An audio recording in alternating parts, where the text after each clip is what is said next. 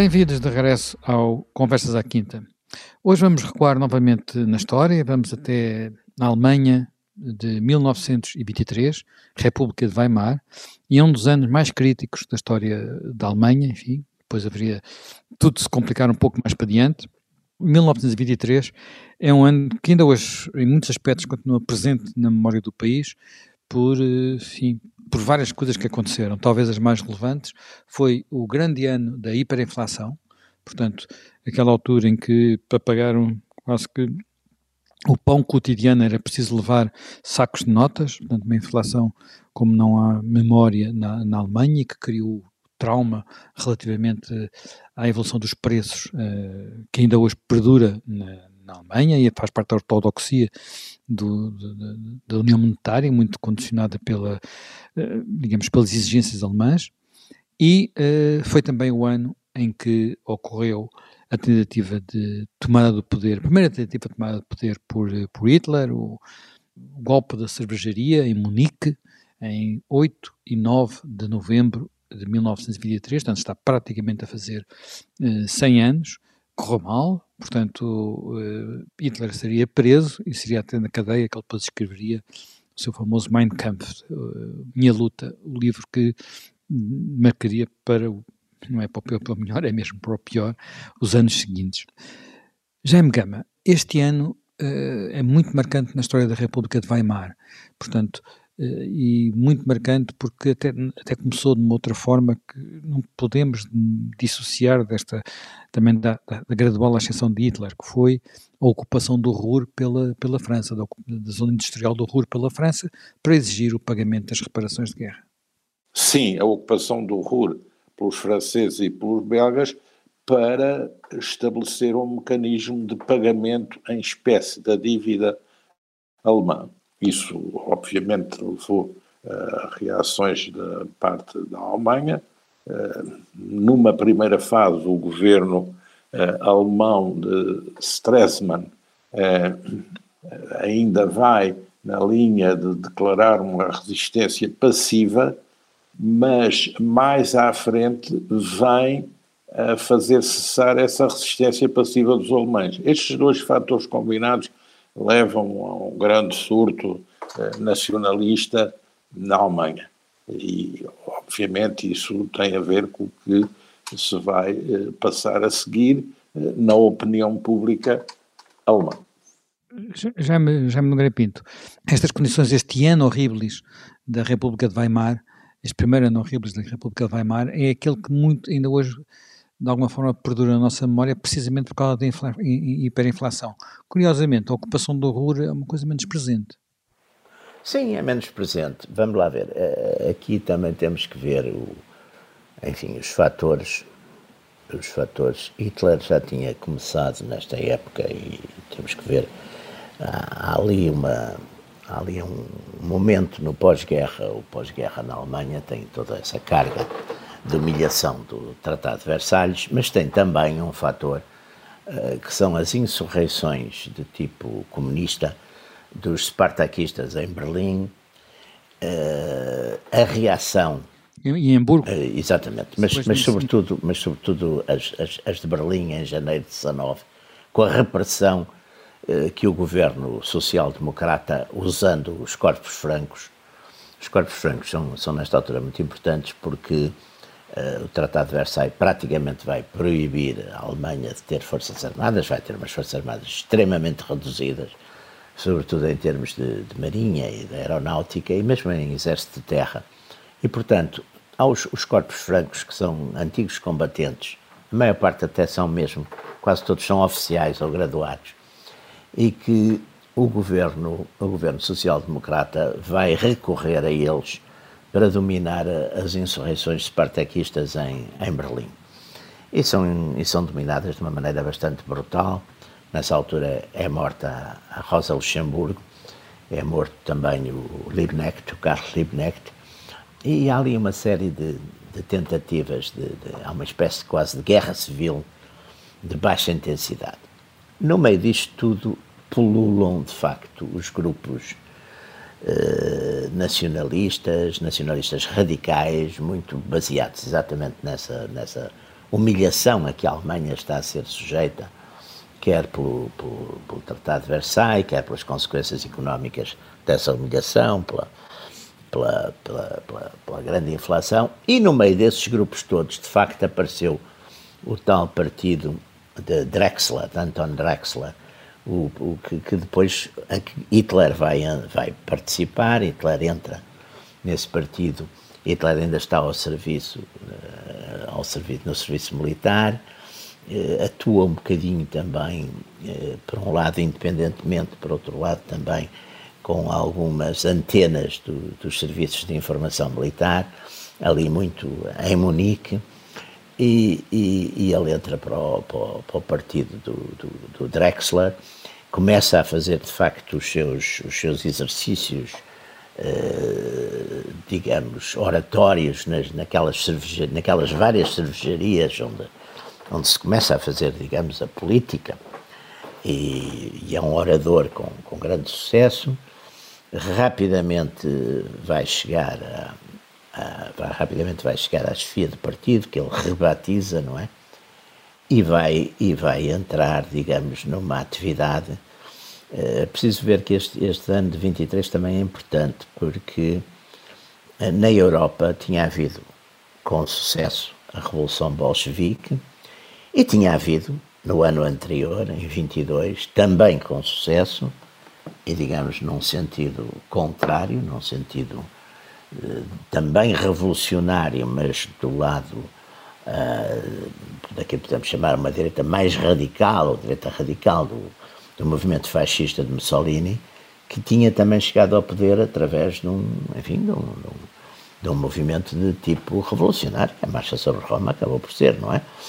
acabou por ser, embora provocando, digamos. Temos que considerar para todos os efeitos que hum, são, este, estamos perante movimentos que, eh, sendo vistos como conservadores, não, não devem ser vistos como conservadores, não, não, devem ser vistos como revolucionários de direita. direita revolucionária, não é? Porque, porque há aqui, quer, quer no, é porque às vezes há uma confusão. Claro que há, que... Há, há, há, uma grande confusão porque chama-se extrema-direita a tudo isto. E a extrema-direita no, no, século XIX eram os movimentos, digamos, monárquicos tradicionalistas, que eram, eh, que eram ainda pelo, enfim, pelo, pelo, pelo poder absoluto do rei, por essas coisas todas. Estes movimentos não têm nada a ver com isso. Estes movimentos têm, são duplamente revolucionários. São revolucionários porque também são, num certo sentido social, também são revolucionários o, as proclamações eh, do, do, do fascismo na, na, na, no, no, nas proclama, em, em 19, por exemplo, prevê a nacionalização dos bancos, prevê a secularização e ocupação dos bens da Igreja em Itália, portanto é um movimento bastante radical. Aliás, Mussolini vinha, digamos, vinha desse, vinha desse lado, era um, era um militante do Partido Socialista, é um militante da ala radical do Partido Socialista. E o nacionalsocialismo alemão também tem uma forte conexão com, com esse tipo de movimentos. Embora, curiosamente, talvez fosse mais conservador, até porque Hitler pessoalmente, eh, pelos seus costumes, pela sua, os seus comportamentos, era de facto, um, nesse aspecto, um pequeno burguês muito conservador, quer dizer, era um, é, ao passo que Mussolini não, Mussolini era um, era, tinha uma vida que era, que era sentimental, que era, enfim, em todos os seus aspectos era, era bastante mais avançado, digamos, bastante mais revolucionário. Mas, mas voltando a, a, a esses movimentos, esses movimentos tinham não só, portanto, nos princípios, que eram de facto bastante revolucionários, como nos próprios métodos, eles adotam de facto os métodos que copiam muito do, do, dos modelos bolcheviques, quer dizer, portanto, são de, têm, têm secções, secções de segurança, eh, portanto, armados, não é? Quer dizer, têm pessoal de segurança dos seus próprios partidos, que vão ser as, as, as, as, as Sturmabteilung, as SA, uniformizados, quer dizer, portanto, esses partidos são, e já o, o fascismo também com as camisas negras já tinha exatamente, com os Arditi, já tinha exatamente esse tipo também de organização. Portanto, são aquilo que a gente pode chamar de direitas revolucionárias. São direitas na medida em que são nacionalistas, na medida em que são, enfim, de certo modo ainda tradicionais, em alguns valores, em alguns valores sociais, mas têm depois uma, uma para além de um, defenderem um forte linhas totalitárias ou autoritárias, têm e autoritárias e totalitárias, são mais totalitários que autoritários, têm depois de facto uma uma uma linha de ruptura também com, com, com os, os valores instituídos e com a portanto são movimentos nesse aspecto bastante, bastante diferentes. E o hitlerismo, o, nacionalsocialismo, nasce, depois a grande força deles a grande, é em Munique, não é? E, e, e, vai ser em Munique que, que vamos depois assistir, penso que valerá a pena depois de termos um pouco nisso, né, enfim, em toda esta conspiração que vai levar ao, ao golpe, ao, ao chamado Bierhal Putsch, não é? Portanto, ao, ao golpe da, da cervejaria, não é? Porque, porque foi, foi de facto, houve essa tradição muito importante das conspirações e das reuniões à volta das, das cervejarias de, de Munique, que ainda lá estão, aliás. Jaime Gama, eh, neste, digamos, neste caminho para, para o golpe, se podemos falar em caminho, eh, no, no ambiente muito grande evolução que foi este, este ano de 1923, há também uma evolução política que é, eh, digamos, há a tal pressão que estava a falar há pouco aqui o Jaime Nogueira Pinto, também de grupos eh, mais eh, extremistas, nomeadamente ligados ao Partido Comunista Alemão, o KPD, há uma tentativa de, de rebelião em Hamburgo e, e, a repressão dessa rebelião acaba por levar o, o SPD, portanto os sociais-democratas que estavam no governo, a abandonar o governo. Isto, eh, de alguma forma, facilita, abre o caminho uh, aos dois extremismos, ou por enquanto isto acaba por ser, vai acabar por estar dominado no final do ano com a derrota quer do golpe de, de Hamburgo, quer do golpe de, de, de Munique? Bom, temos que nos situar. O presidente da Alemanha é um social-democrata durante todo este período, Ebert, e há a chamada coligação de Weimar a coligação de Weimar eh, é uma coisa que absorve vários partidos à direita eh, e também, por via de Ebert, os social-democratas. E a coligação de Weimar, que é, no fundo, o governo que se constitui para instaurar a República, depois da queda do imperador e dos vários reinos eh, em que a Alemanha se dividia, e para uh, aceitar a assinatura do Tratado de Versalhes, com todas as consequências que depois daí derivaram. Na franja uh, destas forças. Jaime Gama, deixa-me só, só para concretizar. De facto, o presidente é, é, é social-democrata, o governo era composto no, no. Enfim, foi, foi formado um governo no princípio do ano, de grande coligação, que era composto pelo SPD, pelo Católico, um Partido Católico, o Partido do Centro, eh, por um partido liberal centrista que era chamado DDP, de Partido Democrático, e depois pelo partido mais clássico de centro-direita, o Partido do Povo, eh, Popular, o DVP. Sim. sim, é isso mesmo. E isso tem consequências na Baviera, porque na Baviera há uma nuance. E a nuance é que na Baviera o partido dominante não é o grande Partido Liberal, esse Partido Popular, é o Partido do Centro, que na Baviera tinha passado a adotar o nome de Partido Popular da Baviera. Há aqui estas construções. E a Baviera é uh, um Estado onde uh, há duas tentações. A tentação de repor uma Baviera independente, restaurar a monarquia, ou então usar a Baviera para fazer uma marcha sobre Berlim. E isto vai estar muito no conflito de Hitler e do golpe da cervejaria com o poder instituído na Baviera, porque o poder instituído na Baviera é uh, um poder, uh, digamos, conservador, e que, aliás, tem com Hitler uma competição tática para saber quem comanda essa operação uh, um pouco de uh, reorganização de Weimar e, e, de reorganização da política em Berlim. Isso é muito interessante. Mas nós temos que ver que, uh, digamos, toda a Alemanha é devastada por insurreições comunistas a Baviera chegou a ser uma república soviética com o Partido Comunista dirigido por três russos, é muito interessante. Hitler chegou a ser soldado do Exército Vermelho da Baviera. Foi até preso por causa disso, foi submetido a interrogatórios e depois foi libertado. Porque, eh, digamos, houve uma República Soviética que durou um mês, um mês e meio na, na Baviera e depois foi suprimida. Portanto, há esses levantamentos comunistas. O, a União, a, a, a, Rússia Soviética, ainda não havia União Soviética, a Rússia Soviética e Lenin atribuíam enorme importância à conquista da Baviera pelo significado que isso teria na Europa Central. E à conquista da Alemanha, porque o modelo era um modelo que se podia reproduzir, era a derrota na guerra, a sublevação, a Alemanha estava, digamos, madura para isso, e há variadíssimas inflexões. Naturalmente, há reações de sinal contrário que têm por origem sociedades eh, patrióticas, segmentos das Forças Armadas. Há dois, eh, antes do golpe falhado de Munique, há dois outros golpes. Há o golpe de Kappel, que é um golpe feito uh, em Berlim e que também, digamos, uh, fracassa e que está muito bem estudado. E há neste mesmo ano, de 23, antes do, do, do golpe de Hitler em, em Munique, há um golpe que é uh, o, o, o, chamado Kustrin Putsch, que é um golpe feito por um uh, réseau secreto dentro do exército do Reich. e que também falha porque é, digamos, destruído, aniquilado pelo general von Bock.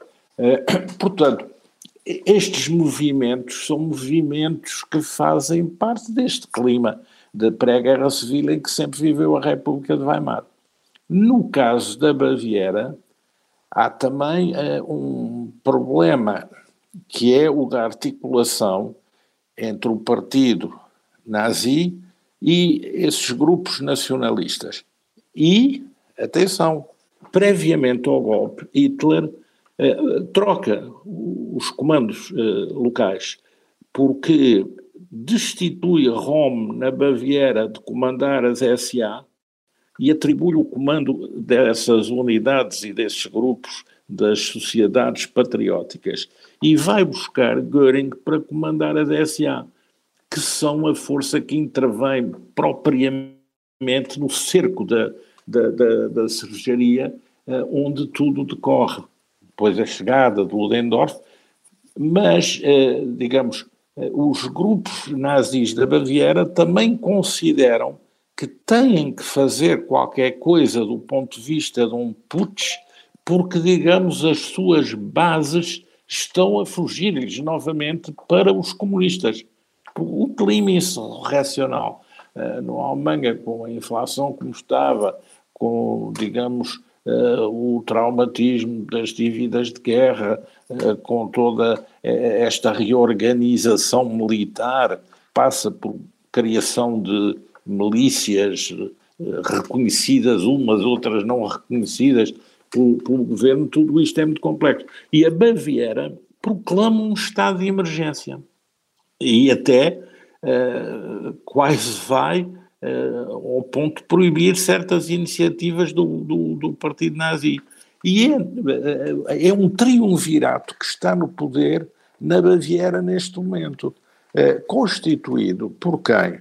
Constituído por um homem ligado uh, ao Partido Popular Bávaro, portanto, Partido Católico da Baviera, por, pelo chefe da polícia e por um general que era o, o, general von Lossow, que era, digamos, o, delegado do exército do Reich que comandava o exército da Baviera e que é destituído eh, pelo alto comando de Berlim, eh, pelo general que estava incumbido de reorganizar o exército. E ele não aceita a admissão.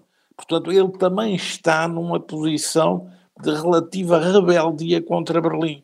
E, e, mas é contra este grupo, este triunvirato, que já está num estado de emergência e que está contra Berlim, que o Hitler vem avançar com o golpe da cervejaria, sem se ter certificado de ter muitos apoios dentro do exército ou da polícia. Ele cometeu um erro de avaliação tenta depois.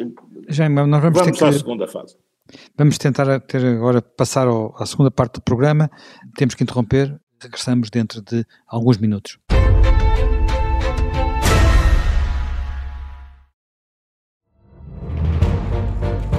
Esta é a história do padre obcecado com a infiltração do comunismo na Igreja que tentou matar o Papa em Fátima. Que raio de coincidência! No dia 13 de maio. E, a partir desse momento, o Papa Wojtyla nunca mais deixa de olhar para Fátima. Episódio 1 O Anticristo, em Fátima. Matar o Papa é uma série para ouvir em seis episódios e faz parte dos Podcast Plus do Observador um novo episódio a cada terça-feira. Os assinantes do Observador têm acesso antecipado a todos os episódios desta série, já disponíveis em observador.pt. Os Podcast Plus do Observador têm o apoio da Kia.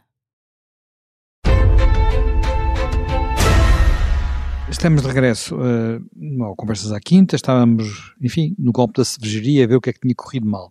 Uh, Jaime Gama, vai explicar que Hitler uh, foi de alguma forma, teve que recuar, não é?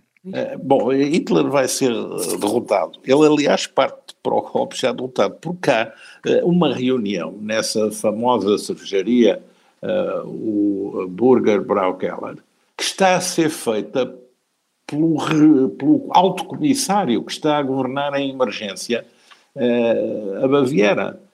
E uh, os nazis invadem essa reunião com Göring e com Hitler, uh, invadem, e Hitler dispara uns tiros de pistola para poder falar, e rapta, e Göring é o comandante da força que cerca, raptam os três membros do triunvirato do governo de emergência da Baviera e levam-nos a aceitar o golpe que querem fazer, que é uma marcha sobre Berlim. A ideia é amotinar Munique e fazer uma marcha sobre Berlim, que alguns deles também gostariam de fazer, mas não liderados pelo Hitler. E depois, eh, Hitler, percebendo que a sua irradiação para dentro das Forças Armadas e da polícia não era completa, ele tinha estado preso uns meses antes, tem necessidade de ir buscar a figura de Ludendorff, que era um general com prestígio, depois vai ter um resultado eleitoral de 1% contra Edimburgo, numa eleição presidencial dois anos depois. Mas é, que ele pensa que vai ter ali um grande papel. Acontece que o Ludendorff é, deixa sair os membros quando fica sozinho lá nesse, na cervejaria, deixa sair os membros do triunvirato. E os membros do triunvirato vai reorganizar o exército, vai reorganizar a polícia, prendem o Rome que tinha assaltado o Ministério da Guerra da Baviera eh, e voltam tudo aquilo contra os revoltosos. E os revoltosos, quando partem da cervejaria para fazer uma marcha a pé até ao centro da cidade, onde havia um comício numa das praças, já partem derrotados, até um testemunho posterior de um dos participantes que diz que parecia uma marcha fúnebre. Mas eles têm a ideia que podem eh, fazer parar as tropas contra eles por causa do Ludendorff, que podem fazer uma amotinação popular a favor deles, só que tudo isso falha. Eles acabam, acabam tendo que fugir. Eh, Hitler foge, esconde-se nos arredores e, e acabam por ser presos. Ludendorff não é preso porque era um grande general, eh, herói da guerra, mas os outros chefes principais são, e se não são, é, fogem, fogem para a Áustria, fogem para outros países. Portanto, este golpe é um golpe que fracassa, mas eh, digamos que Hitler vai aproveitar, depois é julgado com grande benevolência pelo presidente do tribunal, que era pró-nazi, sai de lá um herói retórico, é levado para um, é condenado por alta traição cinco anos, mas só cumpre nove, é levado para uma prisão de luxo, onde eram eh, feitas as prisões dos participantes em duelos, assim, uma coisa, onde escreve o Mein Kampf, dita o Mein Kampf, a primeira parte do Mein Kampf, a Rudolf Hess e ao motorista que estavam com ele na cela, e, portanto, faz disso, eh, digamos, o seu renascimento. Mas ele é contestado eh, na liderança deste movimento, ele tem neste campo alguns rivais, um é Ludendorff, Rom, Strasser, que também uh, aparece, uh, e que lidera uma facção muito importante do partido nazi, e também o próprio, o próprio Goebbels, que, que aparece e começa ali a ter um papel. E ele, o partido nazi, é ilegalizado, e Rosenberg é o que é incumbido de assegurar a reestruturação do partido nazi e não leva muito bem, era mais intelectual do que propriamente organizador, não leva muito bem a fundo as suas missões. E na Baviera, o partido nazi teve dificuldade em progredir porque este partido popular bávaro, que era um partido católico, estava extremamente bem organizado, através da igreja, através das organizações de agricultores, tinha uma forte implantação conservadora na sociedade bávara. E se é certo que o hitlerismo agitava muito intelectualmente em Munique, mas não era a única corrente que agitava, porque havia outras também neste campo, uh, não conseguia facilmente penetrar o mundo uh, rural e a Baviera mais profundo. Jaime Nogueira Pinto, como é que explica esta condescendência? Primeiro, como é que explica, apesar de tudo, a falta de organização deste, deste golpe, esta ingenuidade, pensar que uh, todos eles poderiam marchar juntos sobre, sobre Berlim. E depois a própria condescendência com, com Hitler e com os, com, com os revoltosos, como aqui o Jaime acabou de escrever.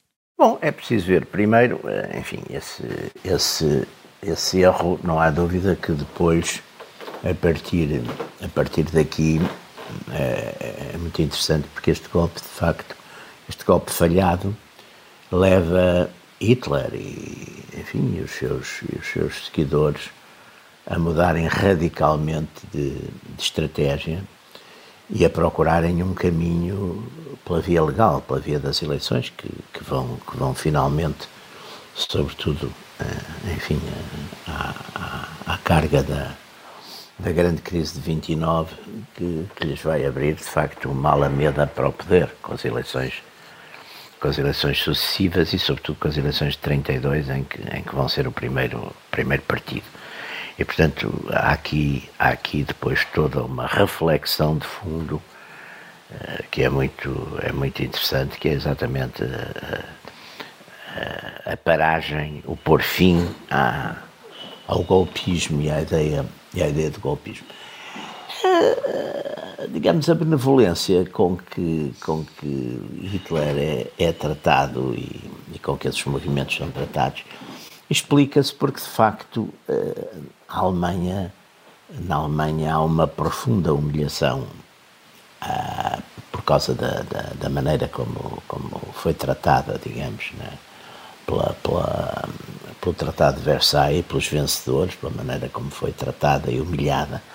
E, portanto, há uma espécie na, na, na consciência, de, enfim, das, das, do povo alemão e das elites alemãs, há uma espécie de, de sentido de, de, de, não digo, quase de solidariedade, ou pelo menos de, sentido de, atribuir eh, grande desconto, não é? Grande eh, benevolência, grande desconto, digamos, em termos eh, penais e criminais àqueles que, eh, que se revoltam contra, contra o sistema, contra a ordem de Weimar. No fundo, há, há uma espécie de. Mais tarde, é, é evidente que nos anos a seguir a este ano dos golpes, as, as coisas vão, vão melhorar bastante na Alemanha e, e vai haver um certo período de, de enfim, de, de, estabilização e o Partido, o Partido Nacional Socialista vai ser, um, durante muitos anos, durante vários anos, um pequeno partido, e vai depois voltar, de facto, a crescer, porque a crise de 29 vai, vai renovar as condições eh, sociais e económicas eh, que vão, que vão facilitar, digamos, o caminho a um movimento altamente radical. Mas eh, eu queria aqui, por, por acaso, acrescentar aqui um, um aspecto que me parece muito interessante, embora sendo um aspecto marginal, que é a maneira como Mussolini, que já está no poder, não é? Vai, vai, vai para o poder em outubro de, de 22, Mussolini eh, trata, tem um, um sentimento eh, de, de, uma certa distância e até às vezes quase de hostilidade em relação ao movimento nacional-socialista. Eh, Hitler tenta várias vezes ser recebido por Mussolini. Mussolini só recebe. Já ele, Hitler, é, é chanceler. Só recebe, em, se não estou em erro, em Veneza em 33. Já Hitler é chanceler, desde, é, portanto, chefe do, do governo alemão.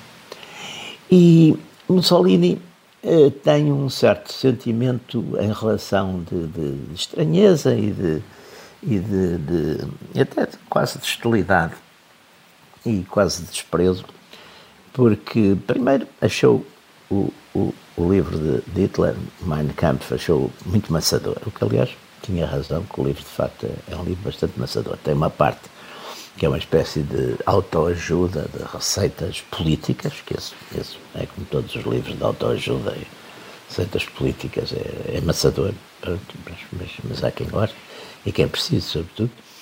Uh, tem ali alguns aspectos interessantes, biográficos, mas não é de facto um livro muito, muito, muito interessante.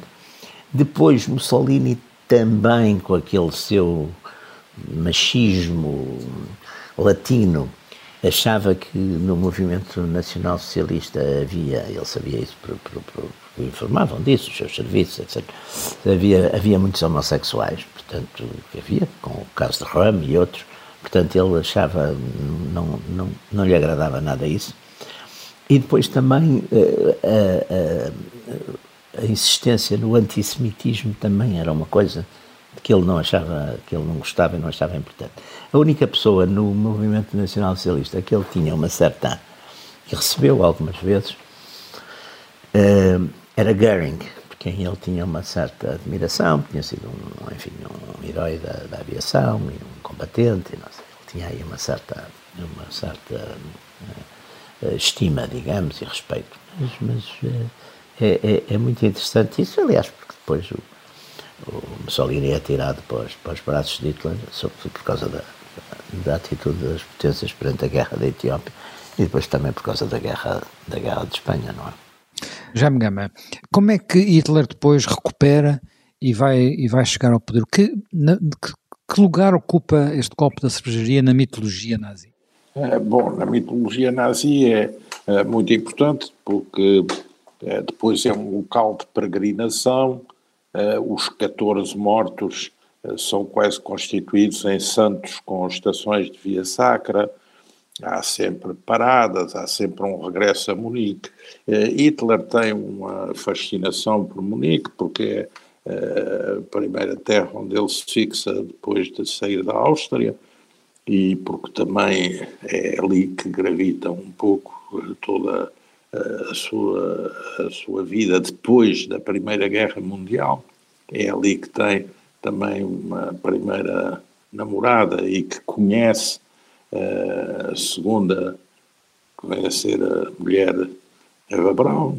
E, uh, digamos, as características da cidade também o fascinavam, de modo que ele uh, faz depois de Munique uma espécie de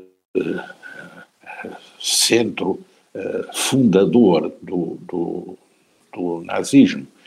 E uh, uh, as romagens ao memorial onde houve o tiroteio com a polícia são, são fenómenos constantes. Depois há a grande escola de quadros e, e tudo isso.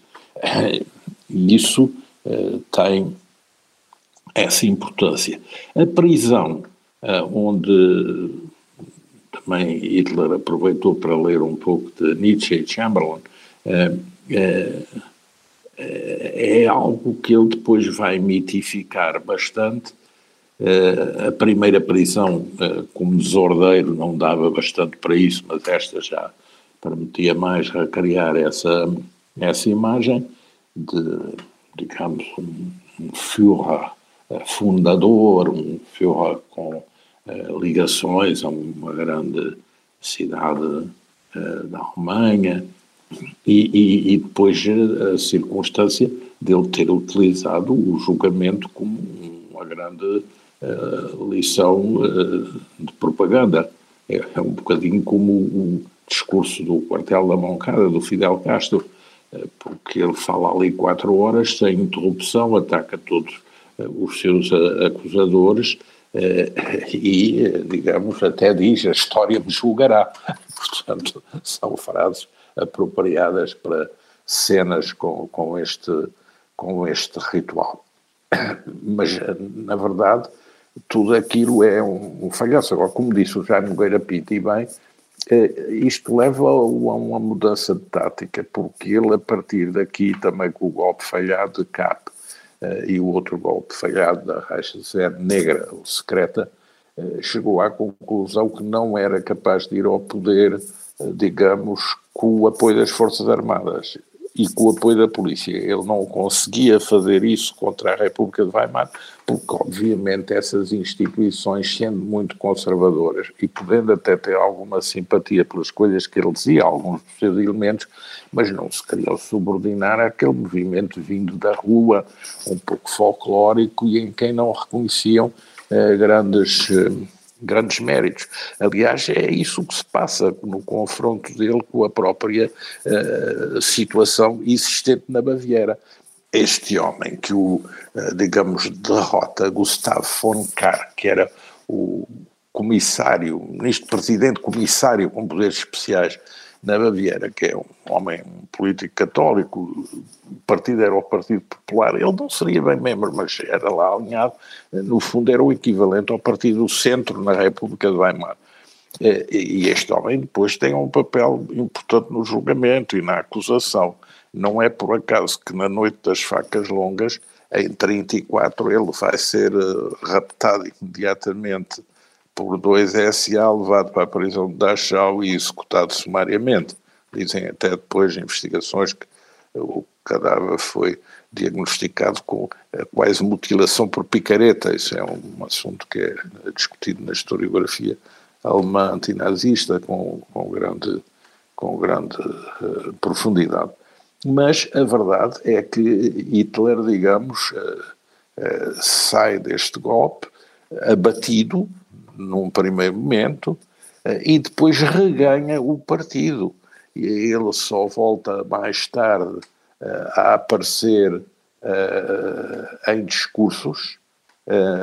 Um ano depois faz um primeiro discurso. Depois é lançada, é levantada na Baviera a interdição ao partido e há também uma querela sobre a autorização, desautorização dos SA poderem usar pistola, todo esse problema, digamos, de como eh, regular as tropas de choque eh, hitlerianas, eh, mas ele, digamos, depois procura expandir muito o partido para norte. E essa expansão do partido para norte é aquilo que lhe vai eh, levar a penetrar áreas onde até aí o nazismo não tinha penetrado, mas que são fulcrais para o caminho que ele decide seguir, que é o de conjugar uh, um partido muito musculado, fortissimamente agressivo, com milícias, com secções de assalto, com o voto e, e com a propaganda. A propaganda essencial para a conquista do voto. E aí Goebbels, nessa componente tem um papel verdadeiramente essencial, mas Rome e Strasser vão a ser aniquilados e vão a ser aniquilados violentamente, porque a reconstituição do partido nazi é feita mais sob o comando de Hitler, mas sem esses que podiam ser rivais e competidores. E o próprio, o próprio Ludendorff, que no fim acaba até demarcando-se de Hitler e dizendo que ele não tem capacidade para ser governante, mas Ludendorff também é entregue ao, ao projeto de ser candidato presidencial em 25 e, e perde com Edimburgo tendo 1%, o que é uma derrota vergonhosa para quem tinha tantas aspirações a liderar eh, toda a Alemanha na redenção do Tratado de Versalhes. Bem, nós, entretanto, terminamos mais um Conversas à Quinta. Reencontramos-nos dentro de uma semana para mais um tema.